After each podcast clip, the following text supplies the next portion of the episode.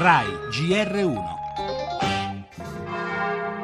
anche si chiude la porta santa, rimane sempre spalancata per noi la vera porta della misericordia.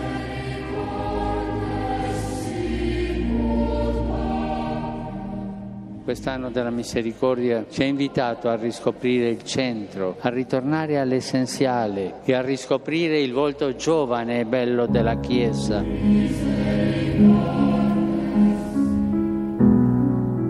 Sono parole che toccano il profondo del cuore. La giornata conclusiva di un anno che è improntato alla misericordia, ma è anche una base di lancio per quello che deve venire ancora. È un anno che di perdono, questa è un'occasione speciale, ma comunque il Padre Eterno perdona sempre. Comunque spettacolare sia l'apertura che la chiusura di questa Porta Santa. Abbiamo aspettato un anno, ma alla fine si è riusciti a venire.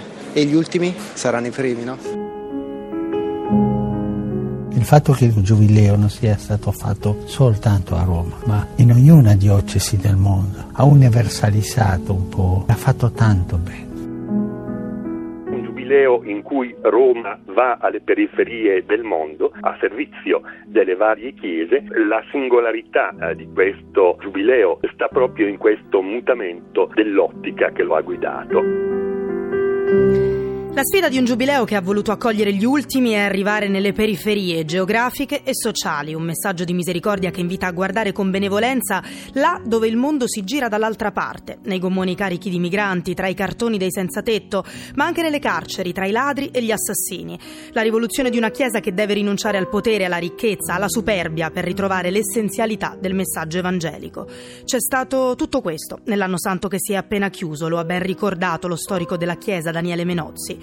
Un giubileo che, proprio per queste sue caratteristiche, rivoluzione e tradizione, dottrina e misericordia, Chiesa e mondo, è stato il riflesso perfetto del pontificato di Francesco.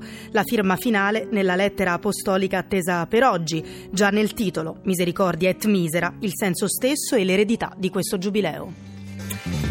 Nel nostro giornale in primo piano anche Francia e Germania che si preparano agli appuntamenti elettorali del 2017. Angela Merkel, dopo giorni di indiscrezioni, ha annunciato la candidatura per il quarto mandato da cancelliera. Intanto dal primo turno delle primarie del centrodestra francese la clamorosa esclusione di Sarkozy.